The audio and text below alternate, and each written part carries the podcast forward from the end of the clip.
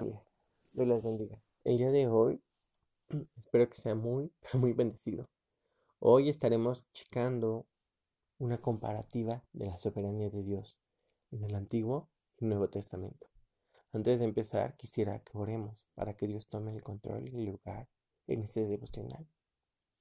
Han sido momentos y maravillosos y estos momentos solamente son dados por Dios.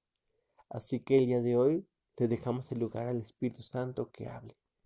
Padre, en esta hora te pido que tú hables en medio de estos tiempos, que tú des la palabra necesaria, la palabra que en el momento podamos entender y comprender. Padre, te doy gracias porque tú hablas y tú das la enseñanza, tú das el momento específico cuando se descubre tu rostro. Tú nos muestras la grandeza. Y sí, a veces de oídas te hemos escuchado, pero hoy te pido que te muestres porque te queremos ver, te queremos encontrar, te queremos reconocer, te queremos entender. Padre, hoy habla y muéstranos la grandeza, la magnitud de tu palabra, y que cada palabra que salga de tu boca a través de tu escritura pueda ser comprendida y entendida. Padre, en el nombre de Cristo Jesús, tú muéstranos tu grandeza, tu maravillosa soberanía. Gracias, Padre. Y el día de hoy ponemos delante de ti toda preocupación que nos quite esa atención y que nos dé distracción, que podamos estar tan atentos a tu palabra y que tú puedas hablar en medio de estas circunstancias. Te doy gracias en el nombre de Cristo Jesús. Amén. Pues miren, el día de hoy estamos viendo la soberanía de, Dios y cómo es que Dios se muestra en dos panoramas, Antiguo y Nuevo Testamento. El Antiguo Pacto antes de la venida de Jesús, cuando el ser humano todavía vivía bajo el dominio de Satanás, porque el ser humano le había entregado el dominio a Satanás. Y aún así Dios extiende su mano y como es que Dios sigue extendiendo su mano con un nuevo pacto para confirmar y reafirmar lo que ya había hecho anteriormente, pero ahora en gloria. Y en este punto vemos aplicados los cuatro frutos del Espíritu Santo. Amor, amabilidad, fidelidad y humildad. Realmente aunque quisiéramos separar esos cuatro, cada uno por sí solo es hablar de un Dios que mm, tiene diferentes formas de hacer. Pero hablar de una sola forma es hablar de un Dios del todo. Y es hermoso porque hoy empezaremos a ver un panorama, el panorama de Job. Y he estado estudiando. Este libro es un libro muy hermoso, lo recomiendo que lo lean, pero bajo una perspectiva diferente porque rompe moldes realmente. Les voy a dar el panorama del capítulo 42. Ustedes con calma pueden leer todo el libro. De hecho, está muy hermoso, se lo recomiendo. Eh, en esta parte habla que Job tenía tres amigos. Uno era Elisa, Suá y Sofar. Y Suag, bueno, era más bien el lugar donde vivía, porque realmente era Bildad, perdón. Entonces aclaró, Elisa, Bildad y Sofar. Entonces, estos tres amigos se acercan a Job para consolarlo. Recordemos que Job era un hombre que tenía ah, muchas bendiciones, por así decirlo. ¿Por qué? Porque tenía hijos que parecían excepcionales, una esposa maravillosa, tenía grandes cultivos, tenía todo. Y en eso Satanás empieza a ver que él tenía un corazón al cual Dios se agradaba de él, aunque en ese momento todos habían pecado y no había ningún justo, pero él tenía algo especial en medio de todos. Y era ese amor, ese temor a Dios, ese respeto. Y llega Satanás y empieza a querer atacar a Job y empezar a acusarlo en medio de esta abundancia, diciendo, no, pues permite que yo le haga cosas y verás que no le va a pasar nada. Y en ese momento pareciera que le está pidiendo permiso a, a Dios, Satanás, para tocar su vida, pero lo que está diciéndole es algo bien importante. Le dice, oye, mira, este es mi reino que me dio el dominio del ser humano. Y vas a ver que este hombre, tú crees que es un hombre recto, pero si yo le quitara todo lo que me pertenece en esta tierra, no te va a adorar. Y Dios le dice, bueno, quítale lo que te pertenece, pero este es mío, así que no le toques su vida. Y esa es la soberanía de Dios, porque en la soberanía de Dios te toma y te aparta. Y aunque pareciera que alrededor se está cayendo el mundo, nunca va a ser tocada tu vida. Ahora, hace mucho tiempo, eh, yo me pregunté, bueno, Señor, hay personas que han estado muriendo, este, pues sí, personas que conocen de la palabra, podríamos decirlo cristianos, no cristianos, cualquier denominación, y han caído y han muerto o han enfermado. ¿Qué es lo que sucede? ¿Por qué? ¿Qué es lo que pasa? Y Dios me mostró que realmente estamos viviendo en una guerra y esa guerra es para tocar nuestra vida, y aquí va dependiendo en dónde enfocamos nuestra eh, vida. ¿Por qué? Porque hay dos soberanías. Está la soberanía del mundo y la soberanía de Dios. Y en la soberanía del mundo hay hombres y mujeres que han escuchado de Dios, pero no han visto a Dios. Entonces ellos te hablan de lo que han experimentado en el mundo. Y en la soberanía de Dios hablan de un Dios que es un rey hablan de lo que han experimentado con Dios. Y pareciera que es algo tan grandioso, pero es como algo si fuera imposible de hacer. He escuchado testimonios, y soy uno de ellos, que es de personas que el médico le dice, de por vida vas a tomar un medicamento y no vas a poder hacer ciertas cosas. Pero pasan los años y Dios empieza a mostrar, deja el medicamento. Y tu Señor, pero ¿cómo si es un medicamento de por vida? Pero ese hacerlo te da la confianza y les doy como un testimonio. Llevo yo nueve años sin tomar un medicamento que es de por vida. Wow. Bueno, ocho realmente. Ya voy para los nueve. Pero voy a esta parte. Dios se revela. Y entonces, aquí así como el mundo habla, así hay tres hombres que ya les comenté que estos tres hombres que se acercaron a Job quisieron ayudarlo, quisieron darle el consejo, pero ellos les daban el consejo de acuerdo a cada perspectiva diferente. Un ejemplo, Elisaf les daba el consejo de decirles, no, pues, este, realmente, pues, Dios está haciendo algo malo contigo, tú has cometido pecado, todos somos injustos. El otro le decía, no, pues es que sabes qué, este, tú algo hiciste mal, por eso estás muriéndote, por eso este, está la enfermedad. Y el otro, no, pues es que, pues arrepiéntete a ver si Dios te escucha. Y ellos era su perspectiva porque no habían conocido al Dios verdadero. Y entonces Job lo único que hace es decir, Señor, no sé si tú me lo estás mandando o no, pero yo veo mi circunstancia y veo que está por los suelos.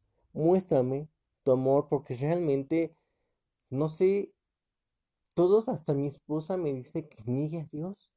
O sea, es dale la espalda a Dios y muérete.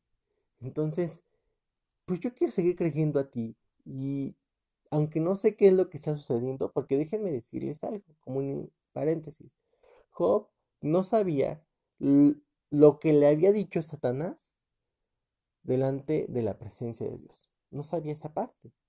Job solamente sabía que le estaba yendo mal. Era lo único que sabía. Era lo único que entendía. Y no sabía que ese mal no venía de Dios.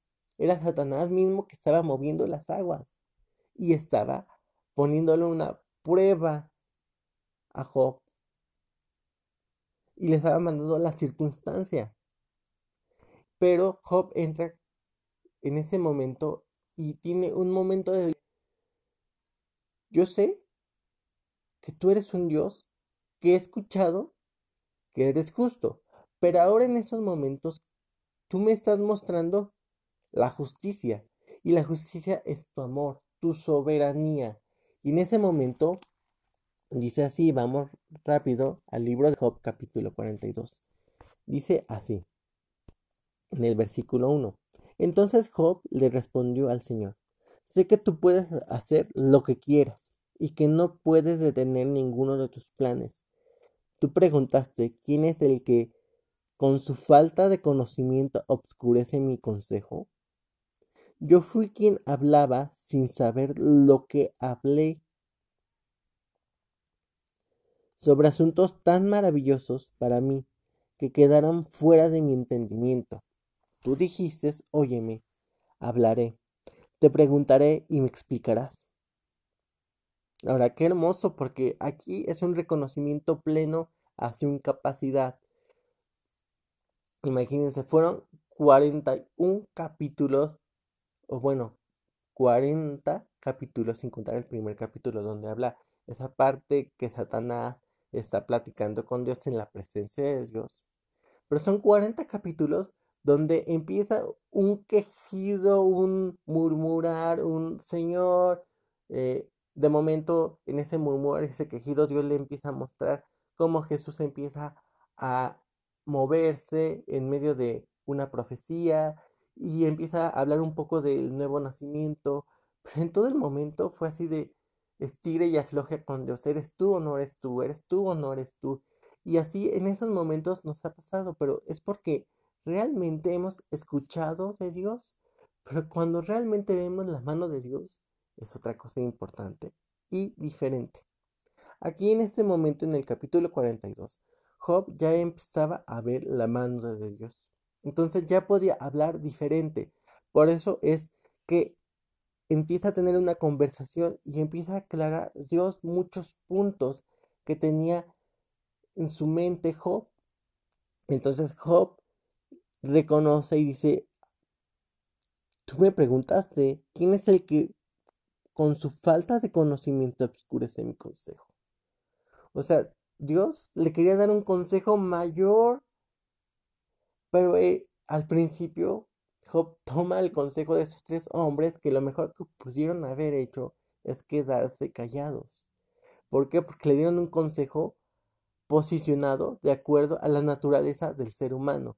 Pero Job era una promesa y era un hombre que vivía en esa promesa. ¿Cómo que era una promesa?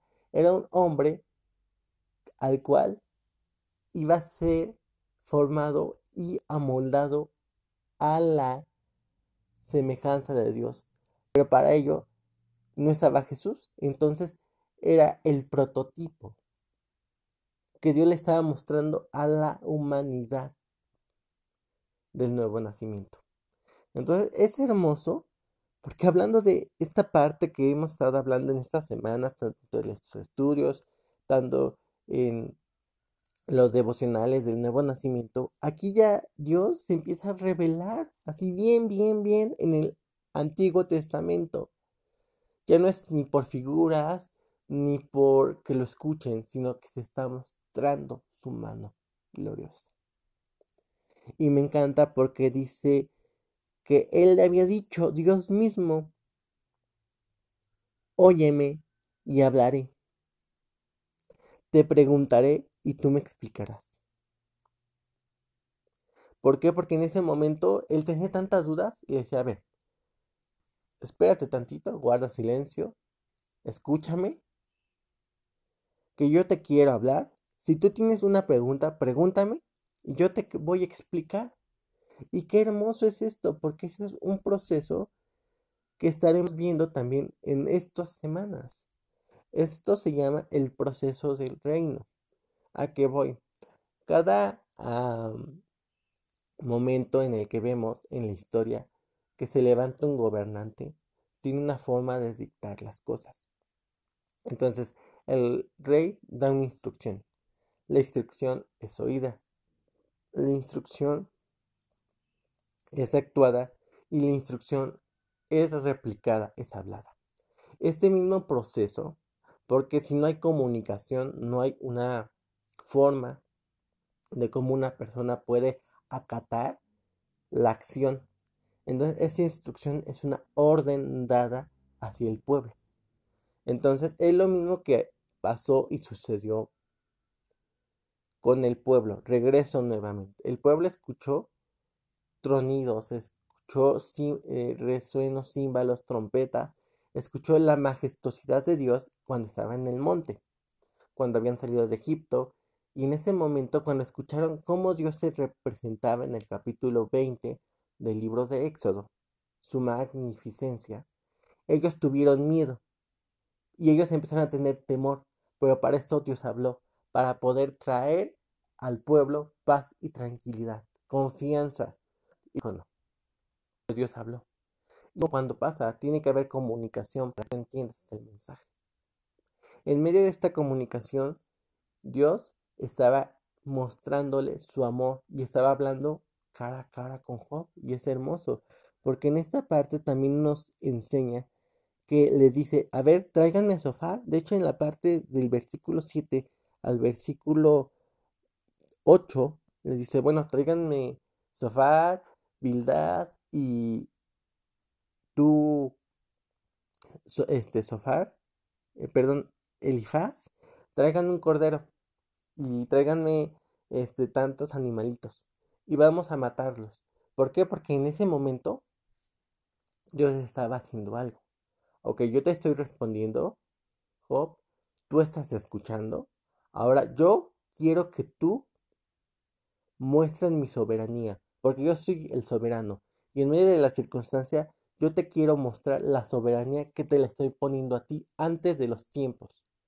Y esa soberanía te estoy poniendo en alto, porque Satanás quería que tú fueras avergonzado y que fuera avergonzado mi nombre.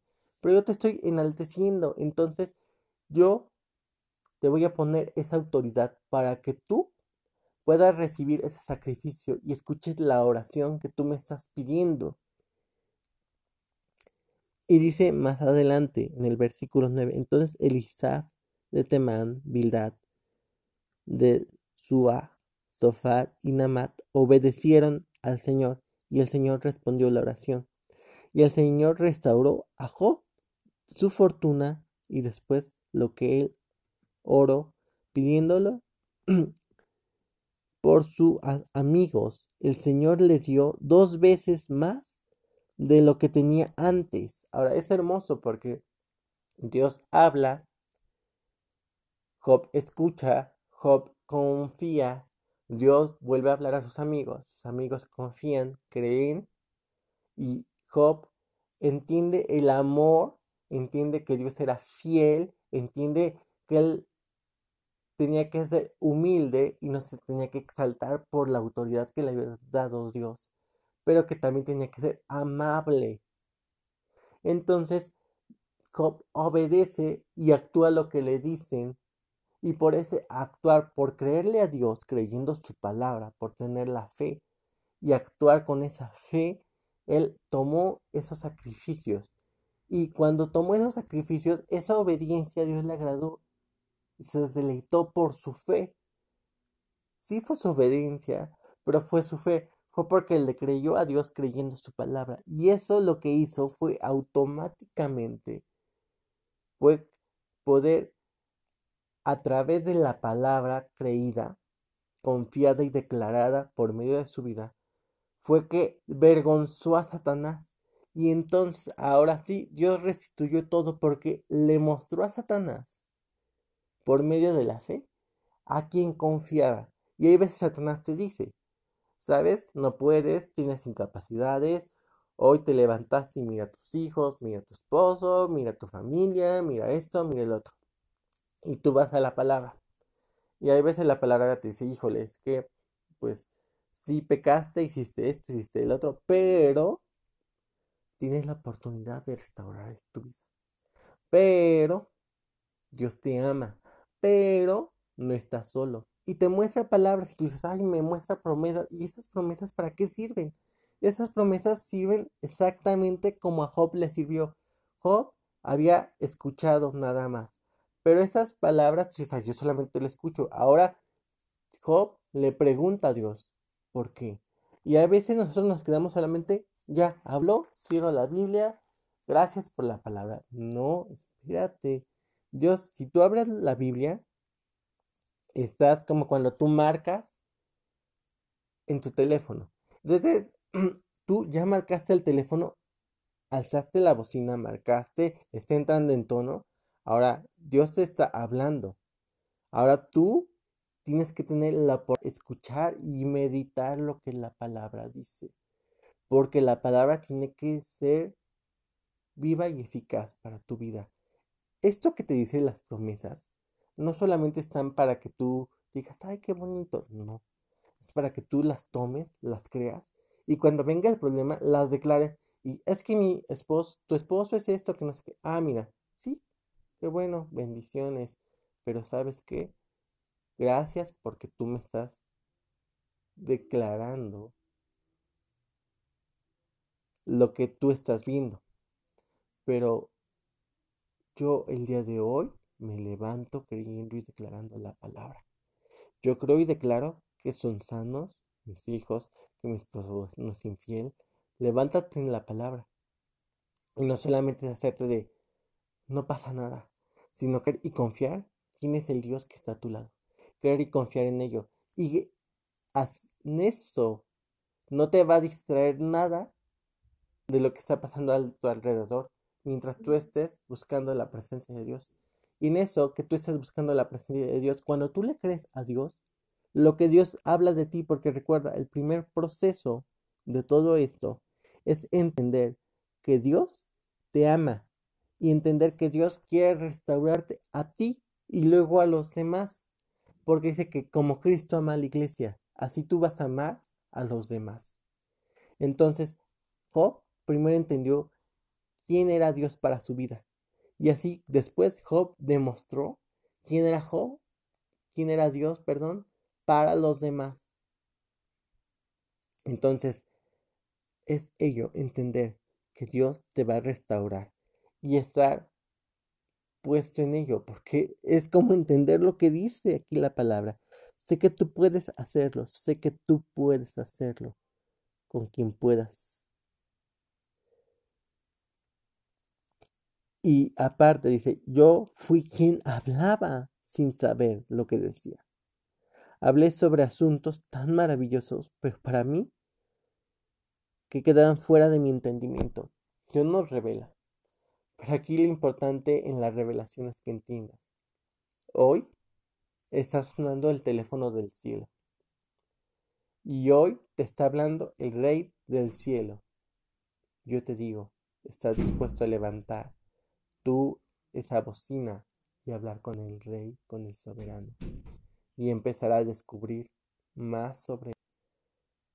Pareciera que no estamos viendo los cuatro frutos, pero estos frutos son revelados en Dios mismo. Entonces, hablar de Dios, hablamos de los frutos. Y esto es hablar primeramente de la fidelidad de Dios.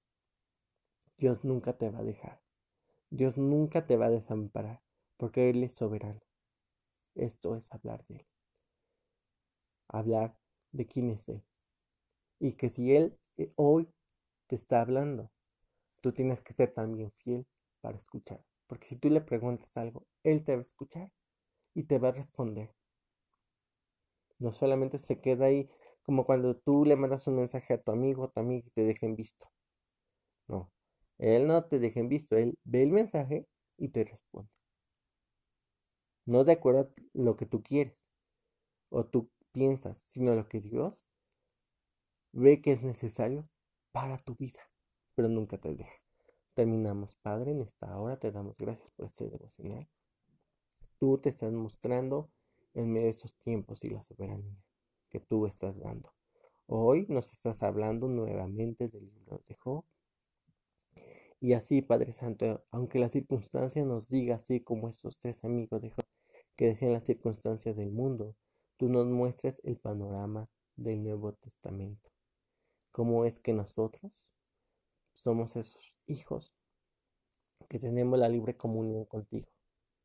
Padre, tú muéstranos tu amor, tu fidelidad, tu poder y muéstranos quién eres tú. Que podamos verte cara a cara. Y no solamente de oídas, sino que ahora te podamos ver. En el nombre de Cristo Jesús envío la palabra y te doy gracias por cada hombre y mujer que escucha tu palabra. En el nombre de Cristo Jesús. Mando la palabra y Padre, declaro y decreto que tú eres un Rey fiel y justo. En el nombre de Cristo Jesús, Padre Santo. Toma cada necesidad y que podamos verte y escucharte. Te doy gracias en el nombre de Cristo Jesús. Dios les bendiga, mi hermosa familia.